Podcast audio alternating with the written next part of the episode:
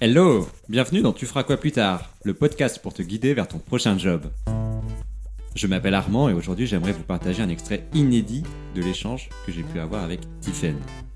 J'ai jamais été une grande stressée des entretiens. En fait, j'ai toujours eu ce stress euh, parce que bah on est toujours dans une, posi- une position un peu de faiblesse face aux recruteurs. Mais je me suis toujours plutôt bien sortie en entretien.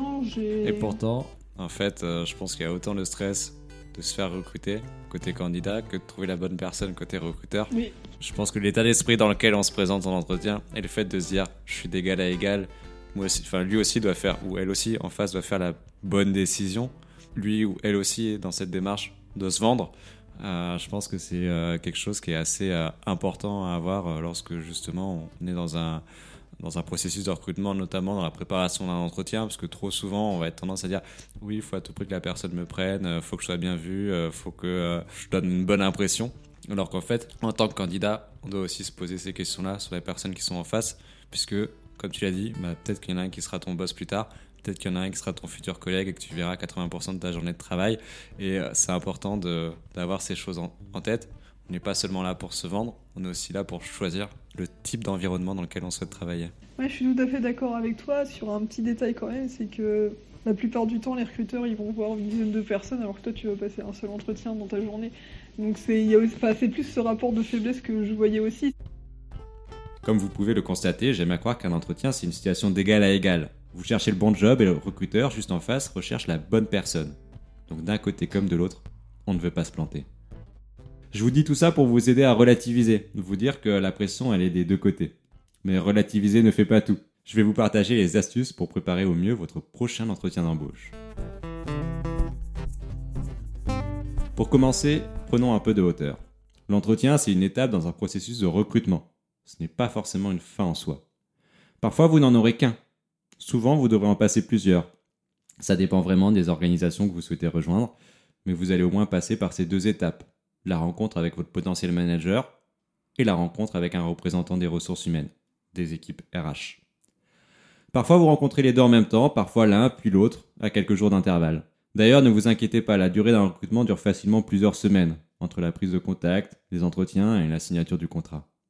À ces entretiens peuvent s'ajouter d'autres étapes, comme des exercices ou des mises en situation. Parfois, euh, il y a même des euh, entretiens qui sont euh, à distance ou sans recruteur en face, juste des enregistrements vidéo.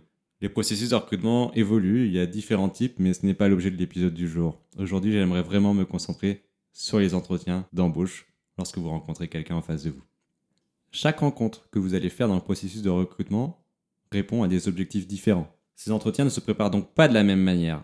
Le chargé RH aura pour but d'évaluer votre personnalité. Il va regarder si vous rentrez bien dans la culture de l'entreprise et si vous avez un comportement, les savoir-être, qui montre que vous pourrez évoluer sereinement dans l'organisation. C'est avec lui que vous discuterez des éléments administratifs comme la date de début, la rémunération, la mutuelle. Au sujet de la rémunération, un autre épisode arrive d'ailleurs pour vous aider à négocier votre salaire. Tous ces sujets-là, vous serez peut-être amené, mais pas forcément, à en discuter avec votre potentiel manager. C'est surtout avec lui que vous allez entrer dans le vif du sujet. Vos missions, le cadre de travail, l'équipe, les objectifs. Lui va chercher à voir si vos compétences, techniques comme comportementales, vont coller avec le besoin qu'il a pour renforcer son équipe. S'il y a une personne à convaincre, c'est bien lui, car si vous parvenez à lui faire comprendre qu'il doit absolument vous prendre dans son équipe, ça fera de lui votre meilleur allié pour défendre votre cause auprès des RH et de ses propres supérieurs. Maintenant, je vais vous partager les conseils pour préparer au mieux ces rencontres. Un entretien se découpe en trois phases. Avant, pendant et après. 75% du tour est joué avant même que l'entretien ne commence.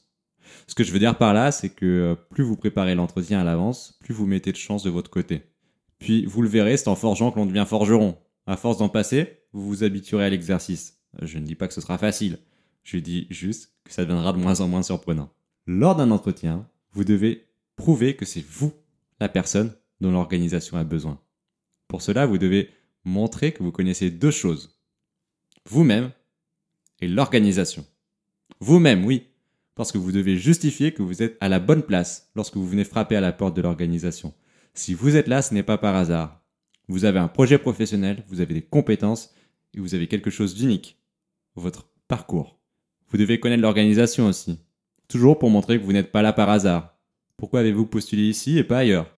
Pourquoi est-ce que vous n'êtes pas allé chez le concurrent? Vous devez montrer que vous connaissez un minimum l'organisation, ses actualités, ses hauts faits. Ils sont certainement fiers de quelque chose. Ses équipes aussi. La plupart des recruteurs stalkent leurs candidats. Eh oui. Alors il n'y a pas de honte à chercher des informations sur les personnes que vous allez rencontrer, si elles sont déjà identifiées dans le processus de recrutement. Et si elles ne le sont pas, vous pouvez chercher à les deviner en farfouillant sur le site de l'entreprise ou sur la page LinkedIn de cette entreprise.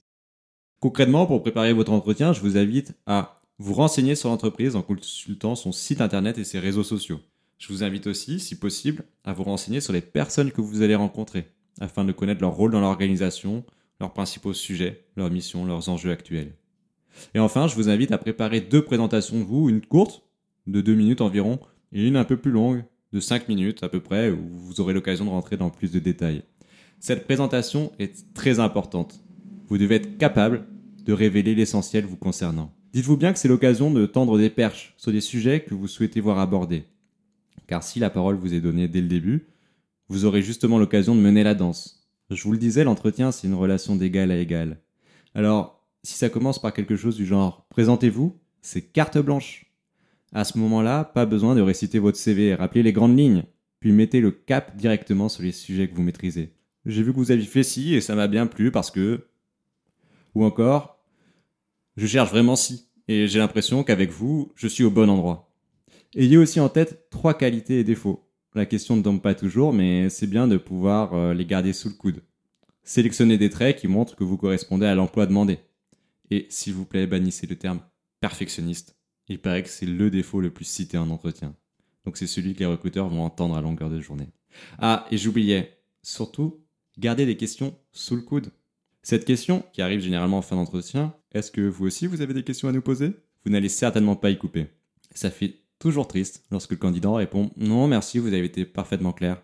Il y a tellement de sujets que vous pouvez traiter. Dans l'idéal, rebondissez sur l'un des points qui a été évoqué lors de l'entretien. Mais s'il n'y en a pas, ce qui peut arriver, vous devez avoir votre stock de questions à portée de main. Quelle est la suite du processus de recrutement? Y a-t-il d'autres candidats en lice Qu'est-ce qui fera la différence? Aujourd'hui, quels sont vos principaux enjeux?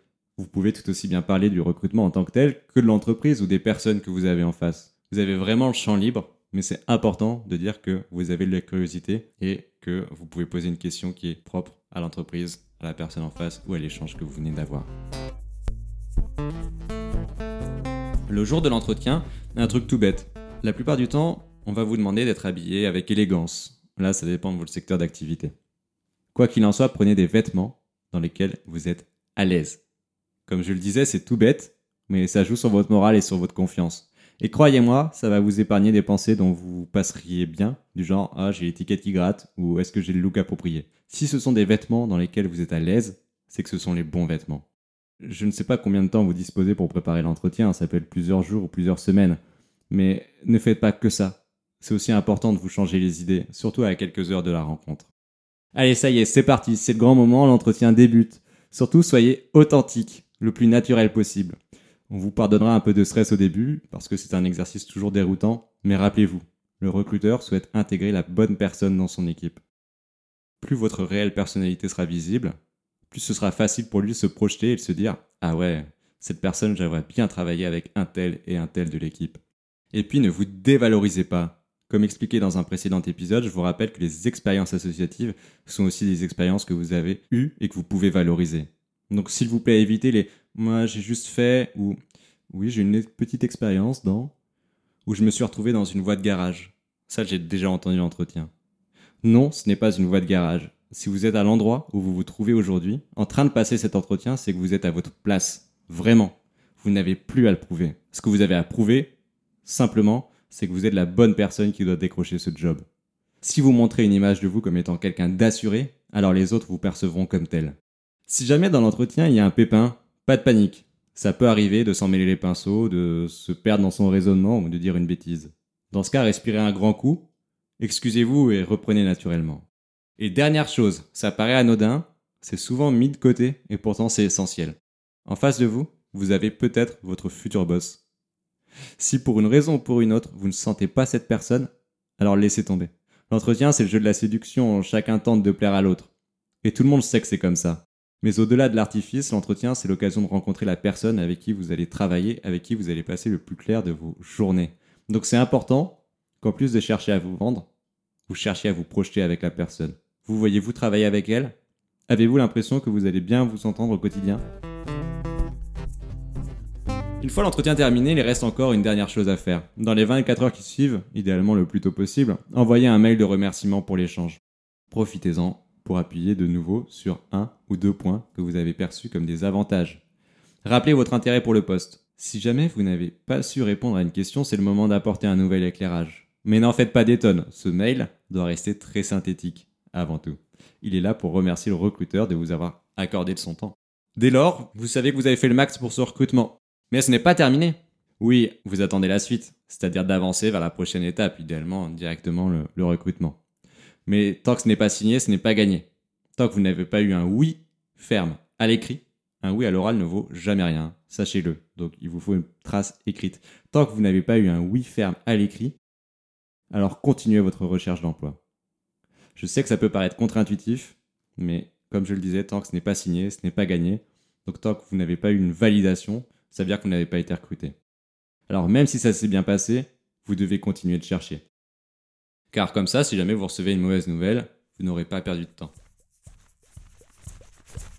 Et pour conclure, je vous laisse avec le meilleur conseil pour préparer n'importe quel entretien. Faites-en passer. Et oui, être de l'autre côté de la barrière, ça vous aide à voir les choses sous un tout autre angle. C'est l'occasion de vous mettre à la place du recruteur et vous verrez, vous décelerez des petits trucs auxquels vous n'aviez même pas pensé. Alors cherchez à recruter dans votre association, aidez votre petit cousin à préparer son propre entretien, ou je n'en sais rien, mais essayez d'inverser les rôles pour voir ce que ça fait. Et si vous voulez aller plus loin, abonnez-vous à Tu feras quoi plus tard pour accéder aux ressources qu'on y partage. Merci beaucoup pour avoir écouté cet épisode. J'espère vraiment qu'il vous a plu. J'ai besoin de vous pour participer à la diffusion du podcast. Vous pouvez faire trois choses toutes simples pour m'aider.